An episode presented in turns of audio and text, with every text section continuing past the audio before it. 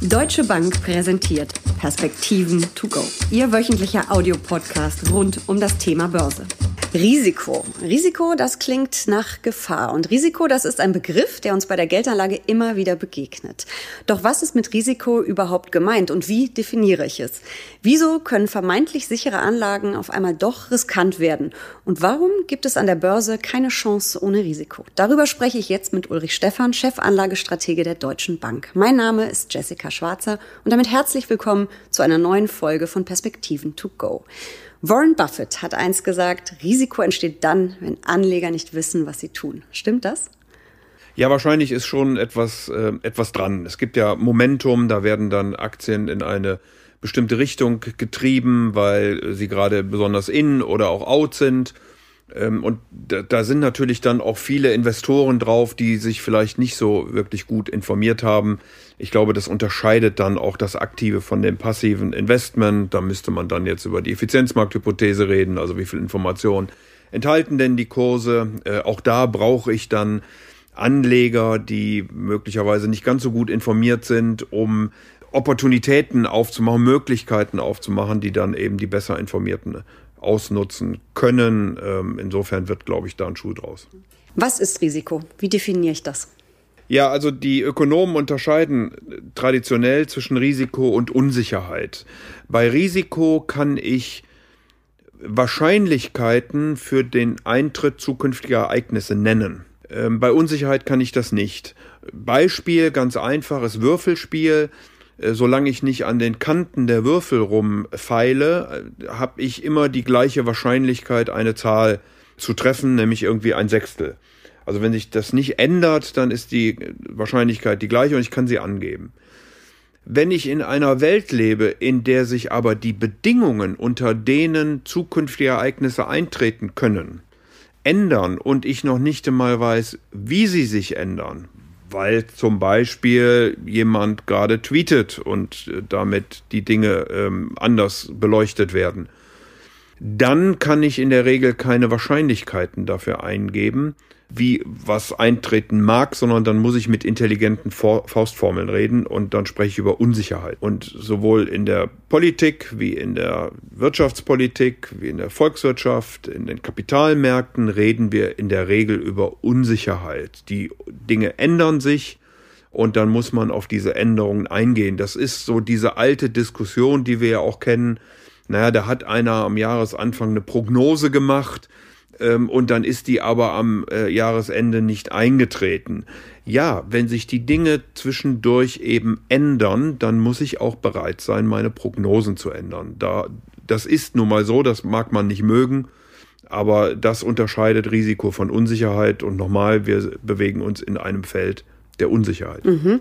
Wie kann ich denn als Privatanleger ermitteln, wie viel von diesem Risiko oder vielmehr, es müsste ja eigentlich heißen, von dieser Unsicherheit ich ertragen kann. Also ich rate den äh, überhaupt jedem Investor immer vom Risiko auszugehen. Äh, und zwar vom risikolosen Zins.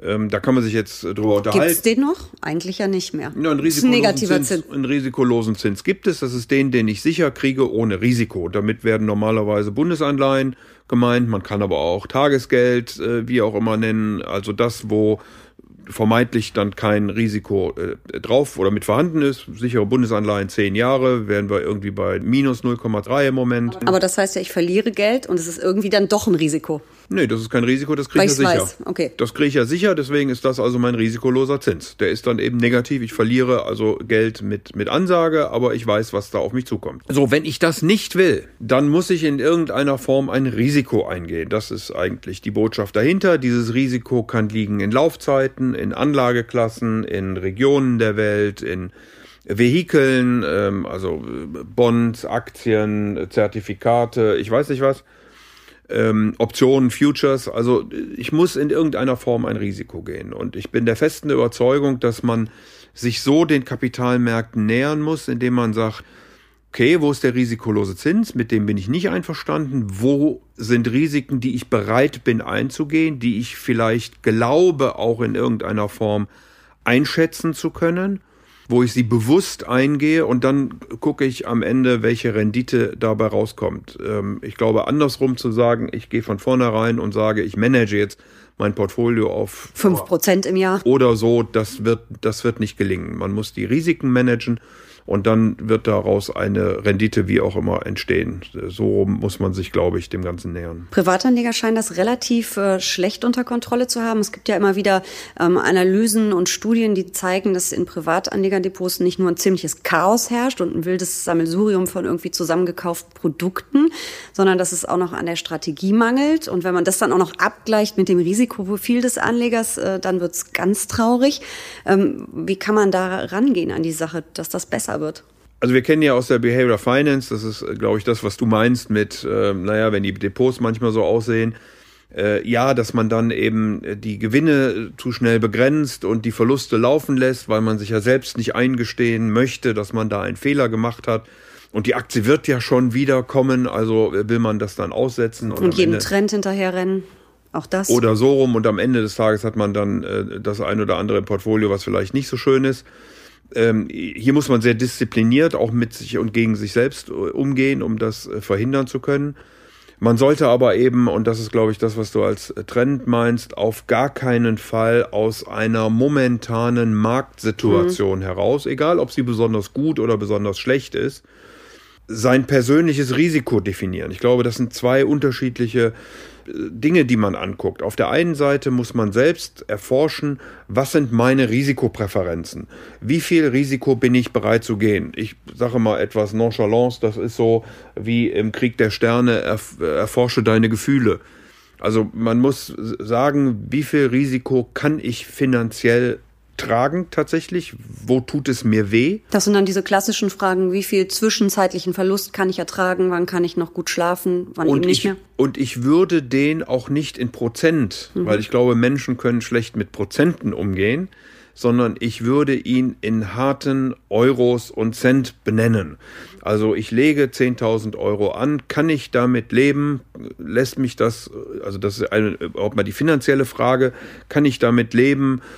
Wenn es 8000 sind in zwei Monaten mhm. oder so oder 5000 oder wie auch immer dann sich der Kapitalmarkt möglicherweise bewegt hat. Wenn ich diese Frage mit Nein beantworte, dann wäre ich schon mal vorsichtiger. Die andere genauso wichtigere äh, Frage bei den Risikopräferenzen ist äh, die der, der nervlichen Belastung sozusagen. Also die Fragestellung lässt, ich kann das zwar finanziell verkraften, aber lässt es mich ruhig schlafen. Ich würde nicht in nichts investieren, was mich nachts nicht ruhig schlafen lässt. Das ist es einfach äh, nicht wert. Also insofern muss ich von vornherein mich fragen, wie viel Risiko kann ich möglichst objektiv tragen und wie viel möchte ich überhaupt subjektiv, ohne dass ich dabei irgendwie wuschig und, und nervös werde. So, wenn man diese Frage beantwortet hat, dann hat man quasi seine strategische Allokation äh, oder kann man dann festlegen und dann kann man sagen, je nach Marktsicht will ich darum taktisch mich bewegen und in der jeweiligen Situation etwas mehr oder etwas weniger äh, gehen, aber ich sollte mich nicht grundsätzlich von meinen eigenen Einstellungen äh, dann, dann lösen. Die kann ich immer mal wieder über, überprüfen, zum Beispiel, wenn ich im Lotto gewinne, aber das kommt ja wahrscheinlich nicht allzu oft vor. Das ist ja der garantierte Totalverlust eigentlich. So insofern, äh, insofern ähm, glaube ich, dass, äh, dass, dass man da sehr vorsichtig sein muss, dass man sich nicht aus dem Markt heraus treiben lässt und eben nicht, wenn die Märkte gerade nach unten wegbrechen, sagt, oh, oh, oh, dann hat man wahrscheinlich vorher einen Fehler gemacht, sondern dann, dass man dann auch eine gewisse Ruhe behält und genauso, wenn es nach oben äh, geht, nicht einfach hinterherläuft, weil man dann wahrscheinlich zu viel Risiko eingeht, was einem dann, wenn die Märkte mal drehen, wieder negativ einnimmt. Nun gibt es ja diese Anlageklassen, Risikoklassen, die fest definiert sind. Ähm, aber wenn man sich das, die, ja, die Realität an Märkten anguckt, ist Risiko ja gar nicht so eine feste Größe. Also zum Beispiel ähm, gibt es ja viele, die von einer Blase am Anleihemarkt ähm, warnen, obwohl Anleihen ja eigentlich eher, wenn sie von halbwegs guten Schuldnern sind, als sicher gelten. Andersrum ähm, kann man sagen, Aktien sind ja eigentlich eher äh, für risikoaffinere Investoren geeignet. Es gibt aber auch wiederum Qualitätsaktien, die gar nicht so viel schwanken wie der breite Markt. Also irgendwie ist das ja eine, eine relativ schwammige Größe eigentlich, oder? Ja, typischerweise wird, wird ähm, es über die Schwankungsbreite, also man würde sagen Volatilität, äh, gemessen, äh, wie hoch das Risiko denn dann ist, weil die Schwankungsbreite dir also sagt, wie weit du nach oben oder nach unten von deinem in Anführungsstrichen Normalwert oder Erwartungswert äh, abweichst. Das sind ja in der Regel historische Größen die dort genommen sind. Man kann auch, das weiß man auch aus der Kapitalmarkttheorie heraus, dass man das Risiko relativ gut quantitativ, also mathematisch mhm. greifen kann. Ähm, also insofern gibt einem das schon einen ganz guten Hinweis, wie stark die Schwankungen sind. Das ändert sich aber auch im Zeitablauf. Wir wissen gerade dann, wenn wir also, ähm, wenn der Markt sehr stark negativ reagiert und wenn also die Panik an den Börsen reagiert, was ja nie ein guter Ratgeber ist, äh, dann stimmen auch die Korrelationen nicht mehr, also wie einzelne Anlageklassen, einzige, einzelne Anlageformen miteinander laufen äh, sondern dann geht dann irgendwie alles plötzlich nach unten. Ähm, und insofern ähm, muss man da schon auch, auch darauf ein bisschen äh, einen Blick haben. Die Dinge sind da nicht so stabil, wie sie vielleicht manchmal erscheinen. Und nun gibt es ja eben diese vermeintlich sicheren Anlagen, die dann auf einmal doch relativ riskant sind. Wir wissen, die Deutschen sind ja fleißige Sparer und halten wenig von Aktien, leider. Ähm, nun haben wir ja aber negative Realzinsen. Das heißt, wenn ich von den meisten verzinsten Produkten oder wahrscheinlich eigentlich mittlerweile von allen den, äh, die Inflationsrate abziehe, Sparbuch, Tagesgeld, Festgeld, dann bin ich ja tief im Minus. Das ist ja nicht mehr sicher. Nee, das ist schon sicher, weil es eben sicher negativ ist. Also, äh, Aber es ist ja nicht das, was ich als Anleger für sicher halte, weil ich verliere ja Geld. Na, sie wollen, sie wollen natürlich eigentlich einen positiven Zins äh, erfahren und äh, dadurch, dass wir so niedrige Zinsen haben und auch keine hohe Inflation, aber immerhin eine Inflation, ich sag mal roundabout in Europa ein Prozent bis anderthalb Prozent, dann bin ich natürlich im, ne-, im Negativen, wenn ich praktisch keinen Zins kriege und die Inflation dann auch noch abziehen muss.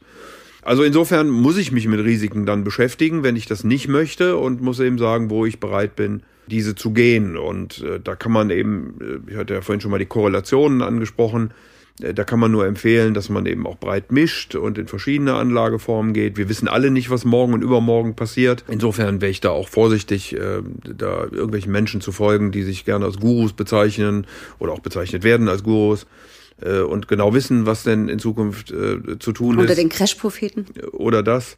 Die gelten ja auch manchmal zu den Gurus, also wie dem auch sei, also wir wissen alle nicht, was morgen und übermorgen passiert, aber diese Korrelation, also die, der, der Ausgleich von verschiedenen Anlageklassen ist schon etwas, was äh, auch die Historie gezeigt hat, dass das vernünftig ist äh, dass man am Kapitalmarkt nicht entlohnt wird, wenn man nicht diversifiziert, also sprich, wenn man nur alles in eine Anlageklasse mhm. setzt, dann gehe ich ein Risiko, für das ich aber keine Prämie am Kapitalmarkt mhm. bekomme. Deswegen sollte ich in jedem Falle diversifizieren in meiner Anlageklasse selbst, also nicht nur eine Aktie, mhm. sondern dann mehrere. Das kaufen. Risiko breit streuen. Richtig und zweitens auf verschiedene Anlageklassen gehen und äh, das nochmal dann abgleichen mit der Fragestellung, die ich ganz am Anfang erwähnt habe, wo sind denn Risiken, die ich bereit bin einzugehen. Ich glaube, so rum muss man sich dem Ganzen nähern, um dann eine hoffentlich positive äh, Rendite äh, zu erzielen. Die Zeit ist da ein ganz, ganz wichtiger äh, Faktor sicherlich. Also wir wissen, rein historisch betrachtet, das darf man ja nie nach vorne extrapolieren, aber historisch über die letzten, na, sagen wir mal, Jahrzehnte war es so, dass Aktien bei gut zehn Jahren, das ist dann von Index zu Index sicherlich auch wieder unterschiedlich, ähm, aber nach gut zehn Jahren äh, dann keine negative Performance mehr hatten, egal zu welchem Zeitraum man geh- und verkauft hatte. In der Regel war das so. Also insofern ähm, ist die Zeit auch nochmal ein ganz, ganz wichtiger Punkt hier, den man beachten sollte. Kann man das dann quasi so zusammenfassen, dass in Zeiten von Null- und Niedrigzinsen und negativen Realrenditen mehr denn je gilt, keine Chance ohne Risiko? Ja, das war schon immer so. Äh, John Maynard Keynes hat gesagt, there's no free lunch. Äh, das ist so. Man muss, wenn man Rendite haben will, ein Risiko eingehen, zumindest dann, wenn sie über dem risikolosen Zins sein soll. Dann werde ich jetzt auch noch mal über mein Risikoprofil nachdenken. Vielen Dank für diese Perspektiven to go.